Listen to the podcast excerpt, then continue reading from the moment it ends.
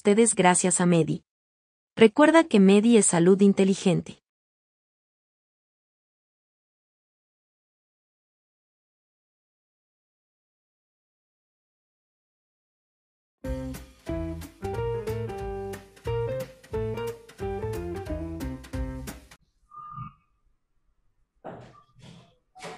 Hola, muy buenos días. Eh, bienvenidos al podcast Hablemos, eh, Hablemos sin Bata. El día de hoy nos acompaña la, maestra en psicología de la salud, eh, Josefina Jiménez, quien ya nos había acompañado en capítulos anteriores y pues hoy de nuevo tenemos el, el placer de poder platicar y de platicar de un tema muy importante, de un tema que es de los de mayor, que más escuchamos no solo en México, sino en el mundo y es este tema denominado eh, o llamado hipertensión, muchas veces conocido en el ámbito médico como el asesino silencioso, y ahorita vamos a, conocer un poquito más de por qué se llama así. Hola Jos, bienvenida, ¿cómo has estado? Hola Dani, muchas gracias por la presentación, excelente, este, gracias por preguntar y bueno, por la invitación de igual manera. Eh, agradezco mucho que estemos en este espacio compartiendo un tema bastante interesante y común en la población a nivel mundial y también sobre todo en nuestra población mexicana. Claro, pues eh, si te parece bien comenzamos. Igual les, explicamos un poquito la dinámica de, de, este capítulo. En este capítulo vamos a comenzar, sí, platicando de entrada, como en todos, eh, qué es la hipertensión para intentar entender la, la, la enfermedad o por qué nos pasa. Y después de ahí vamos a tener eh, un, eh, bastante o todo el resto del programa, mucho del factor eh, psicológico en cómo afecta en esta etapa y vamos a terminar contestando algunas preguntas que nos han hecho, que nos han hecho llegar. Entonces, si me lo permites, Jos, comienzo y te, y te cedo la palabra. ¿Te parece bien? Adelante, Dani. Excelente. Pues bueno, em, cuando hablamos de hipertensión, eh, estamos muy familiarizados ya escucharlos. Sé que sin duda eh, muchos miembros de nuestra familia o tenemos de perdida uno o, dos familiares que sabemos que padecen hipertensión o que tienen que estar tomando medicamento para la hipertensión. Pero ¿qué es? Y podemos eh, abordarlo incluso desde la raíz etimológica de la palabra que habla de que eleva la tensión. ¿De dónde? De la sangre. ¿Qué es lo que determina esta, esta tensión? Pues es la misma resistencia que tienen los vasos sanguíneos o que tienen las, las arterias, por decirlo de alguna, de alguna forma. Nuestro corazoncito o nuestro corazón es el encargado de bombear y hacer que esta sangre circule por todo el cuerpo y que lo vaya nutriendo, llevando oxígeno, llevando todo lo que nosotros necesitamos para que funcione. Cuando una persona comienza a tener eh, hipertensión, quiere decir que en el camino, en la trayectoria, en estas tuberías por donde va la sangre circulando, dejan de ser tan flexibles como lo son por lo regular. Si son muy flexibles, pues se pueden ir adecuando y se estiran cuando se necesitan estirar, se contraen cuando se necesitan contraer y vamos manejando una presión de alguna forma eh, estable, ¿no? Si hay alguien que nos esté escuchando que a lo mejor tenga ciertos eh, conocimientos de física o de estos temas, seguramente podrá explicar mucho mejor que yo este, este apartado, pero la realidad es que así funciona. En la hipertensión, cuando comienza una persona a tener problemas que van a ir relacionados con lo que ahorita platiquemos, como puede ser la dieta, como puede ser la actividad, esta resistencia se comienza a quedar un poco más limitada. Entonces las venas, en lugar de poderse estirar y contraer como deberían de contraerse, se vuelven un poco más rígidas. Entonces la fuerza y la presión que se necesita hacer para que, para que suba la sangre o para que circule, tiene que aumentar.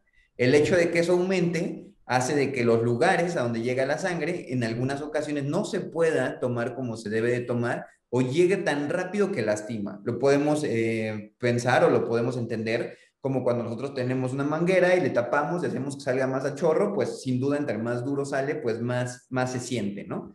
Entonces, eh, de alguna forma eso es lo que, lo que pasa. Entonces, eso yo lo quería platicar porque es lo que comienza a pasar dentro de nuestro cuerpo. ¿En qué situaciones puede pasar? Esto está muy ligado, esto, está muy ligado, disculpa, con temas como son la alimentación, como es la obesidad, como es la falta de ejercicio, como es el sedentarismo. Hay un aspecto que va incluso relacionado con em, los aspectos de crianza, que, ya lo abordaremos en las preguntas más adelante, si esto se hereda, si esto no se hereda. Y eso es lo que eh, lo, lo suscita o no lo suscita. ¿Cómo me puedo dar cuenta si tengo hipertensión? Como les comentaba al principio, en muchas ocasiones estos síntomas que se generan no se ven, o sea, son silenciosos. Simplemente de un día para otro la persona comienza con un dolor muy fuerte de cabeza o con alguna molestia en particular y al momento de acudir al médico resulta que está manejando unas presiones muchísimo más elevadas de lo, habitual, ¿no? Y, es en ese momento en el que se hace el diagnóstico de, de hipertensión. Sin embargo, los síntomas más habituales, como lo comentaba, puede ser el dolor de cabeza, puede ser eh, de repente los, los, ojos rojos, puede ser debilidad, cuando la presión está demasiado elevada puede ser náusea, puede ser eh, mareo. Y, y, yo sé que de alguna forma muchos de ustedes ya la conocen esta parte, pero ahorita nos vamos a ir directo al tema de las, de las preguntas. No sé qué te pareció esta primera explicación. espero que no haya sido algo, algo enredosa para los, eh, los oyentes que tenemos el día, el día de hoy. Sin embargo, mi objetivo es que podamos entender la, la enfermedad, ¿no? Ese, ese, es mi objetivo. De igual manera, yo, si quieres comentar un poquito de lo que yo estaba eh, eh, platicando, o si quieres que ya nos vayamos de lleno a lo que para mí es lo más importante de este tema, que justo es el rol de la psicología en estas enfermedades, ¿no? Ah, claro, bueno, este, bien como tú lo mencionas, Dani, es una enfermedad común, es una afección, pues que básicamente mucha gente la padece. Eh, eh, a nivel mundial y como es silenciosa, se presenta en ciertos momentos del día, pues no le tomamos la importancia, ¿no? Cuando acuden al médico a, un chequeo, posiblemente en ese momento no tenga la presión alta o no tenga signos eh, relacionados a la hipertensión y lo pasan por alto. Pero aquí sería este, ver los factores psicosociales de origen, que es, como algo importante. Eh, muy común lo que vemos en consulta médica, ustedes ven que es pues una calidad de alimentación deficiente, mucha este consumo de grasas este, en, en sangre, posiblemente consumo excesivo de azúcares. Y sabes, esto va referente a lo que sería aspectos de estilo de vida aprendidos en la crianza. O sea, esta enfermedad, a pesar de que de, de un momento a otro se puede presentar, la realidad es que nosotros adquirimos ciertas costumbres y creencias eh, desde nuestra familia, ¿no? O, desde quienes son nuestros criadores, en este caso de nuestra infancia. ¿Qué pasa en las casas? Por lo general, va a sonar un poco duro, pero en muchas familias mexicanas, si no te acabas el plato de comida, no te puedes levantar, por ejemplo, ¿no? O a los niños se les acostumbra a dar tortillita con sal para que mientras le termino de preparar la comida. Esto parecía parece una conducta pues bastante inofensiva, parece que no podría pasar nada, pero la realidad es que con el tiempo vamos haciendo hábitos y costumbres que se van haciendo, generando nosotros como una bola de nieve acerca de conductas. Por ejemplo, ahora ya no es el taco con sal, ahora ya voy y me compro yo, ahorita que ya soy independiente, compro los tacos ni los pruebo ya le estoy echando sal, ¿no? Eh, y son conductas pequeñas, pero esos hábitos crean eh, los problemas de salud a, largo plazo, que son en este caso como la hipertensión, este, eh, pues enfermedades crónico-degenerativas. Ahora, nuestra cultura está muy arraigada a pues compartir con los espacios de la alimentación. Es básico para un mexicano compartir estos espacios, pero muchas veces no cuidamos. Mientras sepa rico, no importa cuánto, ¿no? O sea, y más si, es como muy saborizado, que perfecto, pero no nos damos cuenta que los riesgos están aumentando a lo largo, como tú lo bien lo mencionabas. O sea, al ser esto una enfermedad que se va generando, es como, como esta tubería que se, se va llenando, ¿no? Entonces, hasta que se taponea. Entonces, este es uno de los factores, el alcoholismo, el tabaquismo, la falta de actividad física, muy importante dentro de los estilos de vida poco saludables, que ahorita está más presente por lo mismo que hemos estado sufriendo, pero también porque ya es como más accesible poder tener la información desde mi computadora, ya puedo trabajar desde mi computadora, los niños ya pueden acceder a videojuegos, perdón, videojuegos, aplicaciones o cualquier tipo de, situación pueden hacerlo de su computadora, ya no salen por la inseguridad, por decir, ¿no? Pero tenemos que buscar la alternativa porque estas enfermedades a la larga, bueno, se van presentando en la, en la vida adulta, pero se van generando las costumbres. Entonces, por ejemplo, este sí es importante ver en qué etapa, qué fase de la enfermedad se encuentra el paciente, ¿no? Por ejemplo, nosotros en psicología de la salud, que somos acompañantes en adherencia a tratamiento, eh, buscamos que el paciente de adherencia no médica, es decir, que fueron al médico y los diagnosticaron con este problema, pero aún no necesitan medicación, se les recomienda el estilo de vida mejorarlo, pero ¿cómo le hago, no? O sea, ¿cómo me adhiero a ese tratamiento si yo tengo, o sea, si yo no me siento tan mal y, y este, y no veo necesario hasta que estoy en una fase grado 2 donde ya requiero lo que serían los bloqueadores, no sé, corrígeme si son esos. ¿Qué, enfermedad, qué, ¿Qué medicamentos eran los que se ocupan ya cuando ya tienes la enfermedad? Mira, aquí estamos ya entrando en un tema bien interesante y nada más hacer un, hacer un comentario nada más que, ahorita me recordé mientras platicabas el hecho de, de, la importancia de la familia en la que creas y los hábitos. Hay un dato que dice de que si tu padre eh, o tu madre tienen hipertensión, tú tienes un 25% de posibilidades de generar hipertensión. Y si ambos tienen hipertensión, tú ya tienes un 50% de, de, de probabilidades. Y no va relacionado con que la enfermedad se herede, sino va relacionado con el hecho de los hábitos que se generan en el hogar. Entonces, ese, ese, es el punto, ¿no? Igual ahorita eh, creo que es importante también eh, aclarar que no lo mencioné al, al, inicio. Hay muchas enfermedades que pueden provocar la elevación de la presión arterial. Sin embargo, en este momento nos estamos enfocando de lleno en la que va eh, asociada con nuestros hábitos diarios, que es justamente todo lo que, lo que, hemos venido platicando, de lo que consumimos, de lo que dejamos de hacer y pues como todo esto comienza tal cual, como tú dices, a generar esta reducción en estas tuberías que les platico y en esta eh, tensión que van haciendo que cada vez el flujo por donde circula la sangre se vaya haciendo menor, menor, menor, y pues por eso la presión va aumentando, aumentando, aumentando, ¿no? Eh, lo último, ya ahora sí contestando a tu, a tu, pregunta, yo, pero quería hacer esta, esta observación, si no se me, se me, iba, se me iba a olvidar el, el, el comentario, creo que estaba, creo que estaba interesante. Sí. Tenemos distintas etapas cuando hablamos de, de, hipertensión, dependiendo los valores que se van manejando al momento de realizarse el, el estudio. Una presión es considerada elevada cuando tenemos un número superior a 130-80. Siempre tenemos dos numeritos. En términos médicos se, habla y se, dice que es la presión sistólica y la presión diastólica. ¿Esto qué quiere decir? Simplemente quiere decir la presión que tenemos cuando está relajado cuando está relajado y cuando está contraído. ¿Ok? La primera es cuando está contraído, que obviamente es más mayor, y la segunda es cuando está relajado, que es, que es un poquito menor. El tratamiento de cada paciente, eh, así como también lo hemos hablado en los, en los capítulos anteriores, es focalizado y es personalizado.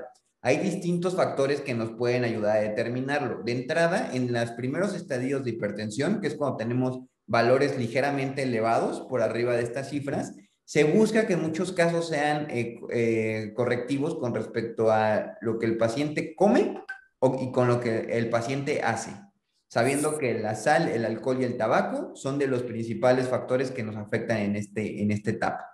El siguiente aspecto ya va relacionado con involucrar terapia de, de, tratamiento, ¿no? Cuando estas actividades no están siendo suficientes, es necesario ayudar con algún medicamento que pueda tomar el paciente. En esta categoría o en esta etapa tenemos, gracias a Dios, una gama de medicamentos muy amplia. Tenemos de diversas familias. Definitivamente tú platicabas ahorita de los betabloqueadores. Esa es una de las familias que pueden ayudar y son de los más utilizados. Eh, sin embargo, es importante saber la edad del paciente, si esta enfermedad está combinada con alguna otra enfermedad, que muchas veces suele venir acompañada como es de diabetes también.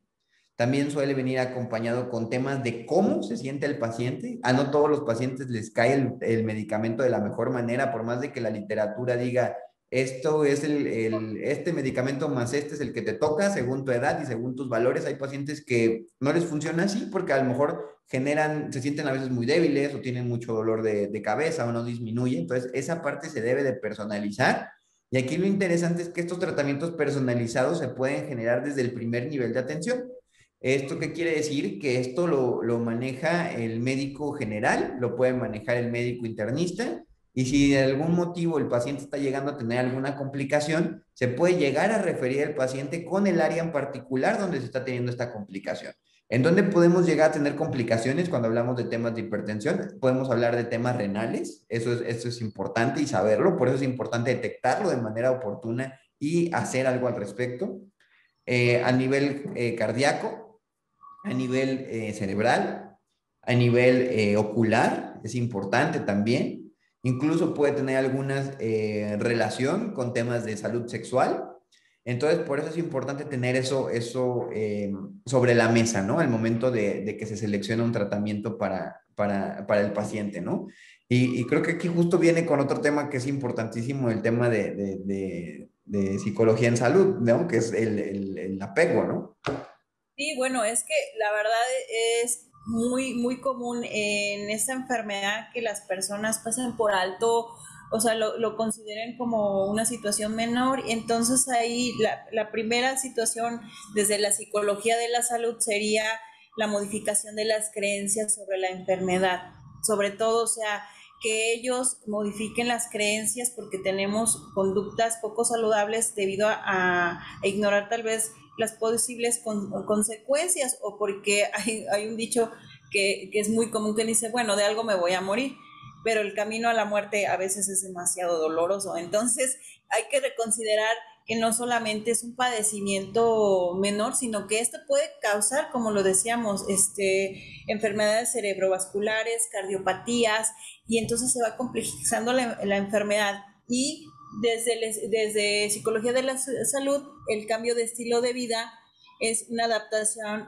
hacia uno más saludable, pero ¿cómo podemos lograr la adherencia al tratamiento con el paciente? Creo que es de las enfermedades de menor costo al inicio de la enfermedad, que podría ser prevenible, que podría ser tratable, pero cuando ya sobrepasamos, bueno, ¿cómo lo podemos mejorar? Ya estoy en el, ya estoy arriba del, de este tren, ¿Qué ¿cómo le hago, no? Primero, la adherencia terapéutica es tener conocimiento de lo que me estoy tomando, cuál es mi enfermedad, cuál es la etiología, o sea, eh, cómo podría avanzar. Eh, ya después de esto, hacer un, plan de acción eh, la medicación controlada, que es muy difícil al inicio cuando los pacientes no sienten que necesiten tanto la medicación o apenas bien se sienten y ya la, dejan, que es por lo general en la edad adulta joven. Ya cuando se complica es pues a partir de cierta adulta ya más, más mayor, ¿no? Pero eh, para poder evitar esto y, y, las complicaciones es como la adherencia desde la familia, o sea, platicar con la familia si es necesario el médico el médico general o el médico de cabecera o incluso acudir a, cita de psicología de la salud si es necesario cuando un paciente es muy renuente para poder este para poder seguir un tratamiento que son a veces pacientes complicados porque no quieren hacerse nada, ¿no? Entonces, eh, desde ese punto o saber que no, no tengo la fuerza para poder hacer una conducta más saludable, entonces hay que acudir a una intervención. Siempre lo, lo, principal es ir al médico para que determine si es una enfermedad o es un trastorno. Es importante saber que la adherencia al tratamiento va enfocada a la cultura y al contexto social.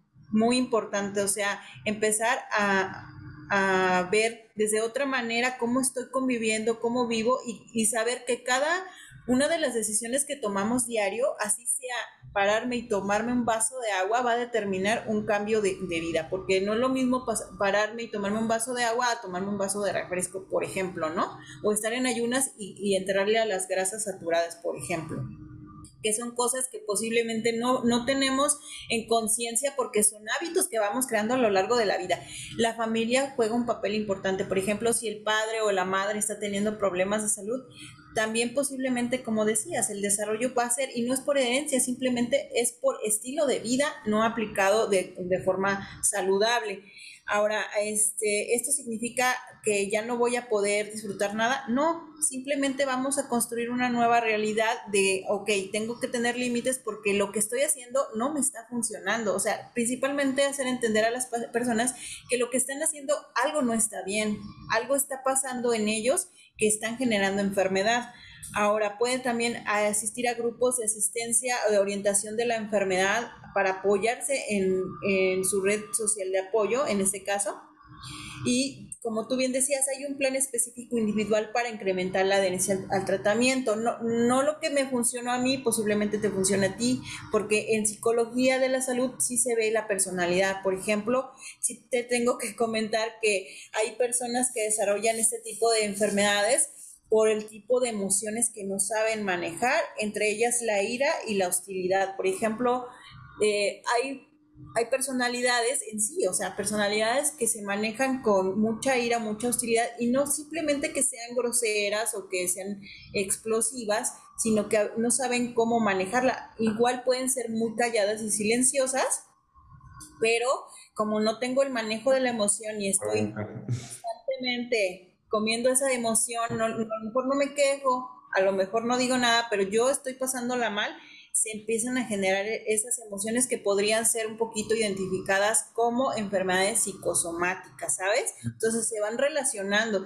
Si yo ya de por sí tengo un estilo de vida poco saludable, donde yo no estoy observando que tengo comportamientos, este, pues nocivos, y le adhiero las, las emociones que yo tengo que no he manejado, ahora también estrés, importantísimo, bueno, ese es otro tema interesantísimo, que también deriva muchas enfermedades, el estrés, la ansiedad y lo que sería este, la depresión también en algunos casos, cuando yo no tengo manejadas estas emociones, ¿qué pasa?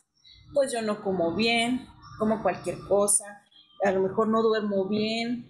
Todos estos factores se van acumulando y entonces obviamente vamos a desencadenar otros problemas de salud.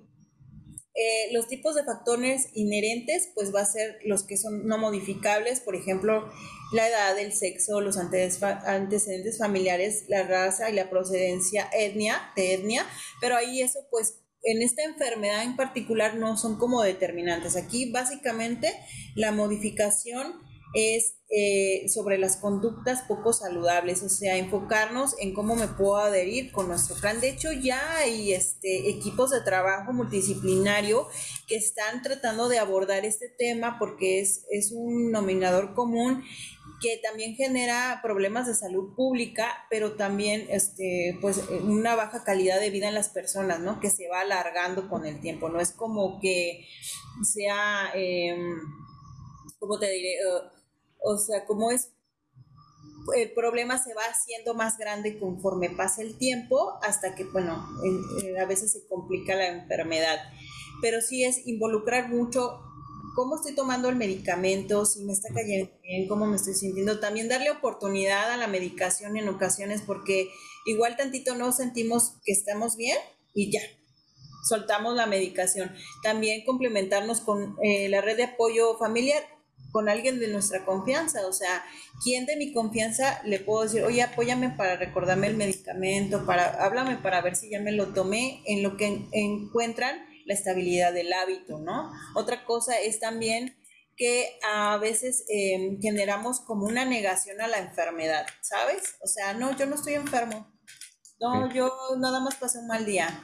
Y entonces empezamos a prolongar eso, que después nuevamente vienen y es ahí donde tenemos que estar bien puntuales en la medicación para que tengamos un control. Sobre todo cuando ya hay medicación. En el caso de que sea todavía pues adherente, es decir, que todavía no tiene el problema pues ya enraizado, sería ideal, o sea, generar un estilo de vida, esta, eh, observar qué estoy haciendo en el día a día y determinar si lo que estoy haciendo me funciona. O sea, si, si lo que yo estoy viviendo me funciona, no tendría por qué sentirme mal, ¿sabes? Entonces, si yo estoy sintiéndome mal físicamente, también tendría que considerar si hay alguna situación de raíz, si tengo demasiado estrés, si tengo ansiedad y no, no la estoy tratando, si tengo problemas emocionales que no estoy este, demostrando o que tal vez no sé manejar. Cuando nosotros hacemos corrección en los estilos de vida, procuramos esto, observar a profundidad cuál es la raíz, son mis costumbres, son mis creencias, o sea, desde cuándo estoy viviendo así. Siempre he vivido así, nunca me había dado cuenta que esto me está haciendo daño, porque también salir de estas raíces es difícil. Este, no, no voy a amanecer mañana este, y decir, ah, ya voy a hacer actividad física y super fitness y se acabó, ¿no? No, o sea, es, una aceptación, un proceso de adaptación, un proceso de recaída, un proceso que, va referente al marco teórico de, este, del trasfondo, donde tienes que hacer una, un ciclo, un ciclo de, productividad, donde vas a tener caídas, este, em, donde va a tener conductas poco saludables, pero no significa que haya abandono, ¿sabes? O sea, todos nos podemos equivocar. No es como que de aquí de por vida no voy a equivocarme. Claro que nos vamos a equivocar, va a haber días donde te vas, va a haber recaídas, como, como cualquier ser humano, pero que sean las menos, ¿sabes? O sea, como que enfocar nuestra atención a que lo más que podamos seguir al pie de la letra las indicaciones médicas. ¿Para qué? Para evitar complicaciones, porque no solo nos, nos implica a nosotros, sino a nuestra familia, nuestra economía, nuestro trabajo. O sea, todo esto tenemos que contemplar. No es como una situación de un momento instantáneo, una gripe, sino va a profundidad y más cuando ya se genera una enfermedad crónica. Estoy totalmente de acuerdo. Creo que eh, como todo, ¿no? Como todo se va conectando desde como decías al principio, la importancia de conocer qué está pasando, ¿no? O sea, de, conocerme, de no tenerle miedo a la enfermedad que decías eh, también, ¿no? De que no quiero eh, hacerme esto porque no quiero que me digan que tengo hipertensión. O ya me dijeron, pero no, ni al caso, ni estoy tan mal, yo me siento bien, no necesito nada. Y creo que a veces es mucho miedo de que no se sabe qué es lo que puede pasar o lo que va a pasar. Eh, y, yo creo que eso es bien importante justamente poderlo, saber comunicar, así como, como, como tú lo haces, para ayudar a estas personas a que comiencen a perder ese miedo en diagnosticarse, que sería conocerse, y si encuentran algo, corregirlo, ¿no? Que es justo lo que, lo que igual comentabas. Si estoy a gusto y me siento tranquilo con lo que estoy haciendo, o si hay algo que puedo hacer mejor, y, y aplica, creo que para muchísimas cosas, ¿no? Y la importancia de estar en este canal de emocional trabajando en uno mismo. Entender que no pasa nada si a veces estoy triste, no pasa nada si a veces estoy ansioso, sino intentar trabajar en eso y no dejar que eso repercuta en otras áreas de nuestra, de nuestra vida. Eh, yo, checando aquí las preguntas que nos han hecho llegar los, los, eh, las personas que nos escuchan, veo que muchas ya las hemos contestado a lo largo de la, de la plática y que mucho va relacionado justo con estos, con estos miedos, con esto de cuándo acudir, que como comentamos es mejor tener estos monitoreos frecuentes, dado que a veces los síntomas no se presentan, y más si identificamos que en nuestro día a día tenemos hábitos, hábitos nocivos si tenemos cualquier molestia que sea muy agravante, como dolor de cabeza, mareo, siempre hay que acudir a urgencias, eso es, eso es de, entrada, pero lo más importante es el previo, no esperar a. Eh, entonces, te propongo que eh, mejor hagamos un cierre de este tema y de todas formas las preguntas se van a seguir contestando en el canal, síganlas, síganlas agregando en este canal de, mensajería. Eh, ¿Te gustaría comentar con el cierre o prefieres que comience yo? Por favor, adelante. Perfecto. Este, pues bueno, a mí me gustaría comentar para, para añadir este tema de, hipertensión, que definitivamente, como hemos platicado el día de hoy, lo más importante es no, atenderse de manera integral. Eso es lo más importante. Lo más importante, como siempre comentamos en todos los capítulos, es tener confianza en sus doctores. No quedarse con dudas y saber en dónde buscar la información que necesitan para sentirse más tranquilos y cuidar de su salud. No esperarse a que tengamos algún dolor o alguna molestia para acudir a urgencias. Si te, sabemos que tenemos hábitos nocivos o hábitos que no creemos saludables, de entrada no hay que tenerle miedo a acudir al médico y revisarnos. Eso creo que para mí es puntual. Y si alguna persona llega a tener algún, eh, alguna complicación, pues acudir directo a valoración al momento dado que a veces así debuta la hipertensión y así se dan cuenta las personas, ¿no? Lamentablemente se dan cuenta cuando están teniendo un infarto, cuando están teniendo un EBC o cuando están teniendo ya un problema mayor. Y no es eh, recomendable para nada esperarnos hasta ese momento para comenzar a tomar acción. Entonces, como lo hemos venido platicando, la prevención, atiéndanse, conózcanse en, de, de, manera en cuanto a salud física y salud mental.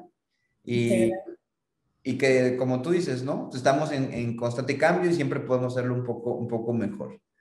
Creo que es lo que me gustaría comentar eh, a mí para cerrar este capítulo. Claro, sí, es, sobre todo eso, ¿no? Este, que somos un todo, no es como que un medicamento, y eso siempre lo comento con los pacientes en general, un medicamento no te va a salvar la vida que tú no te has dado. O sea, el medicamento, claro que es un aporte eh, magnífico para que tú puedas proseguir en tu vida, en tus actividades diarias y claro que te va a mejorar el estilo de vida y la calidad, pero no es el que determina si tu vida va a, seguir adelante o, o, igual este, vas a necesitar otro tipo de medicación más fuerte, ¿no? Es muy importante tomar la responsabilidad y algo que Hipócrates mencionaba y tengo muy presente es que antes de curar a alguien, pregúntale si está dispuesto a renunciar a las cosas que le enfermaron. Y yo siempre les hago esa pregunta porque es básica. O sea, ¿estás dispuesto a renunciar a las cosas que te están enfermando?